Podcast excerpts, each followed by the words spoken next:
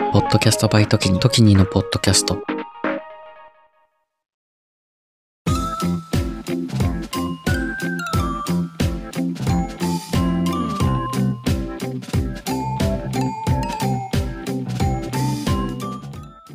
ちょっと社会派な深夜系ポッドキャスト、エモーショナルのロジック、パーソナリティの時にです。今回は、ボランティアについて話したいと思ってまして、またボランティアってね、主語の大きい話なんですけれども、今回もいつものように僕自身の経験っていうのを元にね、ベースに話していきたいと思います。このテーマ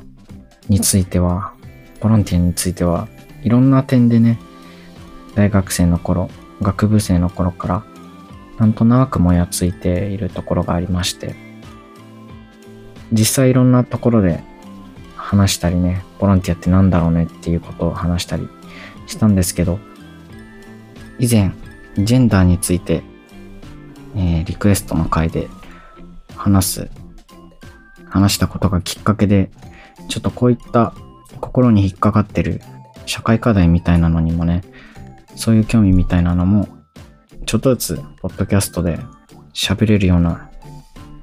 てか勇気を持って喋ってみようかなと思いまして、のテーマを選びました。この番組をちょっと社会派なっていう枕言葉つけたのも、そのためみたいなところあって、以前にも増して自分の心の内とか発信するっていうことにも慣れてきて、もっと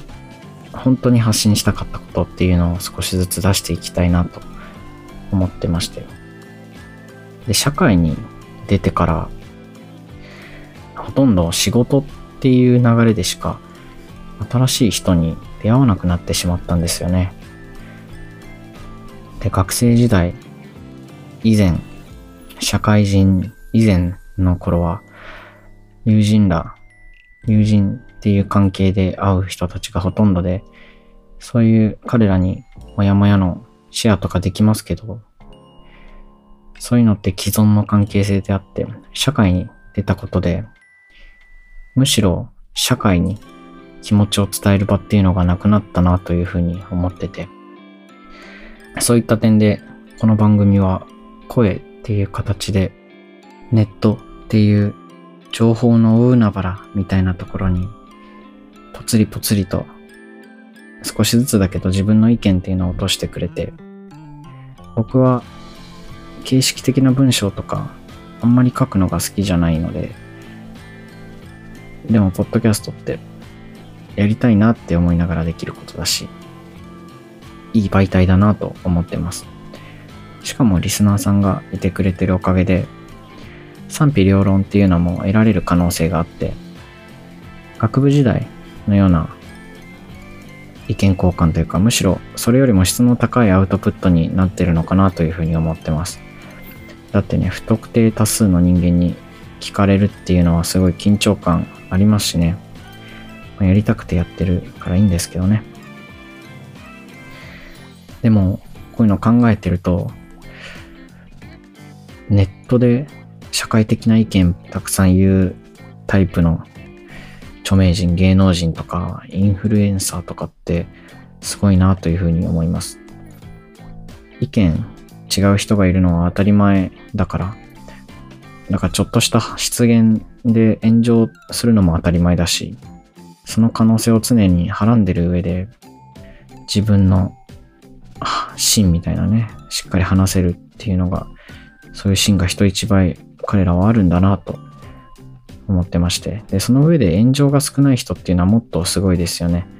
本当のインターネットリテラシーを感じます。なんか、イントロでめっちゃ脱線しちゃいましたけど、今日はボランティアについて話します。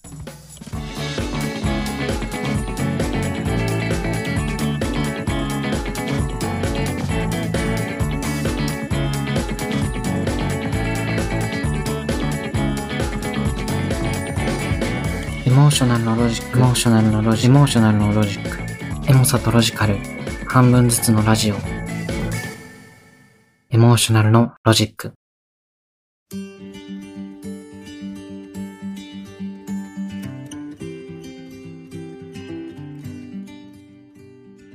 はい。まず、なんでボランティアの話をしようと思ったかについてなんですけど、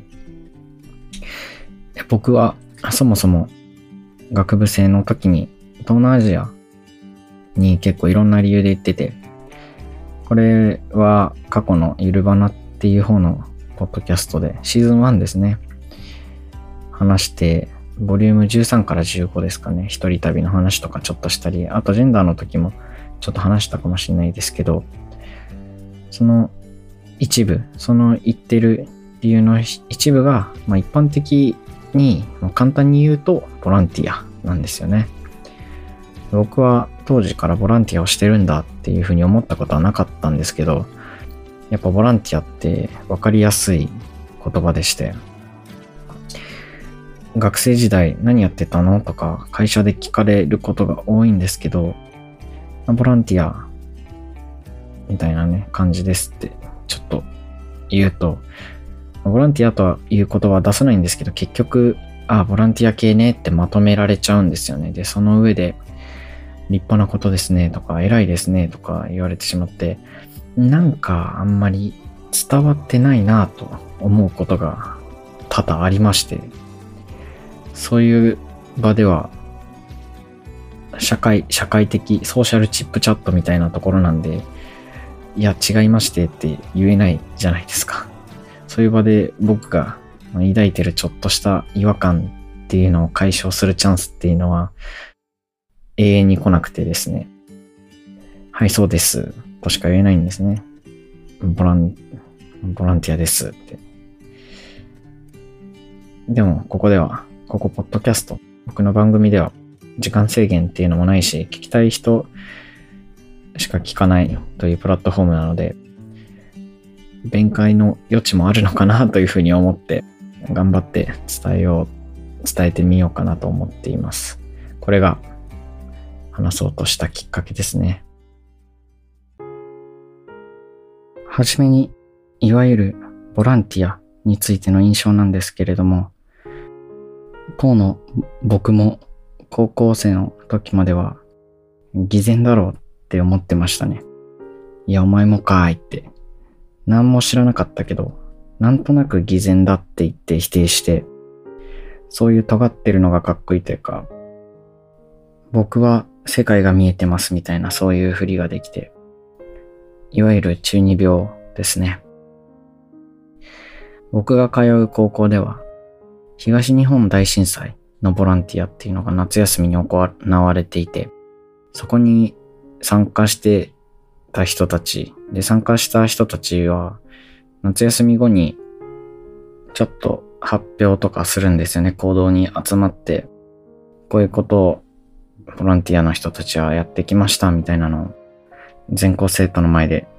ちょっとした発表みたいなのをしてたんですけど、そういうのも偽善者じゃんってね、本当に、本当に申し訳ございませんでした。学部生の時もよく、ボランティアなんてお金もらえないのに働くのバカバカしいし、バイトした方がマシじゃないとか、ボランティアなんて所詮無力だからやるだけ無駄だよねとか、そういう言葉も耳にしましたし、なんなら自分で言ってたかもしれませんね。ボランティア、ボランティアワークを行う人たちにして、カルト的というかなんか盲信してんのかな。善行を行うことに対して何か優位性を感じてるんじゃないかなとか、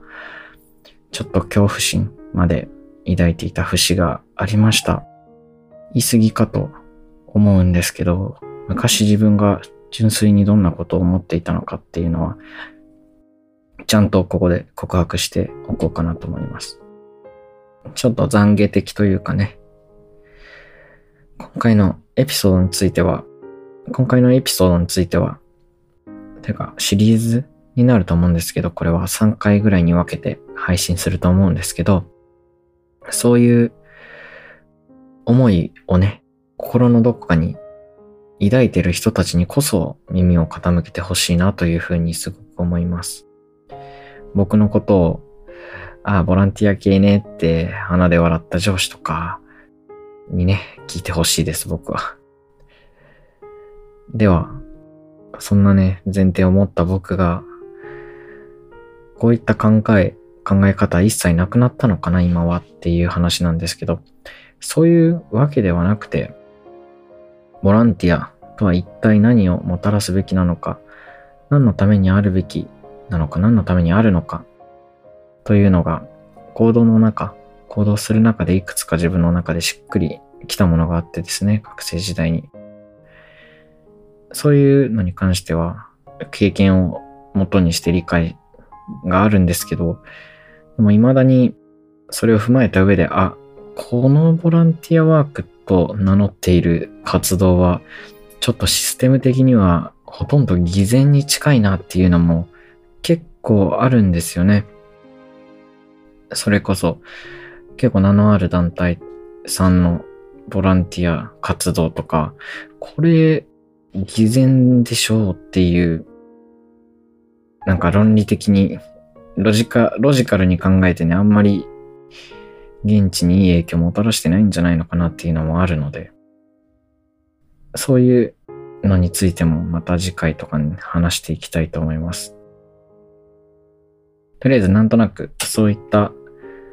アンチボランティアワーカーみたいな、アンチボランティアワークみたいな考え方を僕はかつて持っていて、じゃあどうやって変化したのかと。学部時代ね、恩師との出会いとあとね、座学じゃなくてフィールドスタディっていうタイプの講義によって経験とか自分の体を動かして汗を流して涙を流してそういうことを伴いながら学ぶっていうことを覚えてで劇的に世界の見方とか考え方が変化していったんですよね。自分でも結構面白いほどに。なので、そういったことを話していきたいと思っております。今回は前提だけで終わっちゃうんですけど、また次回ぜひ聞いてください。続きになります。次回はですね、えー、っと、どんなことかな。大学時代の話ですかね。大学時代、どうやって変化していったか。今話したのは高校時代、高校以前の話なんですけど、じゃあ具体的にどういうことがあったのかなっていうボランティアについての話です。この、今日はプロローグみたいな感じなので、これだけ聞いても、は？まとまってねえじゃんってなると思いますけど、ちょっと一週間流して、過去のエピソードでも聞いて流してください。それじゃあ、次回に続く。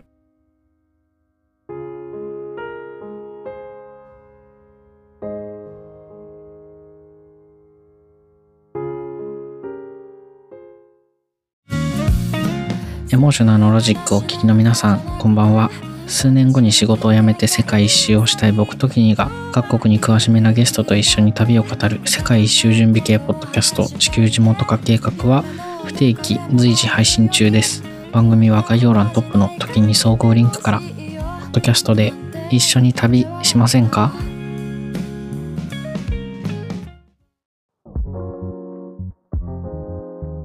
時にです。今を精一杯生きる同世代ゲストたちとのフリートークの中からみんなの将来への種を見出していく未熟な僕たちの未来へのアーカイブ Z 世代のスポットライトは不定期随時配信中。番組は概要欄トップの時に総合リンクからみんなに聞いてもらいたいお話たくさんあります。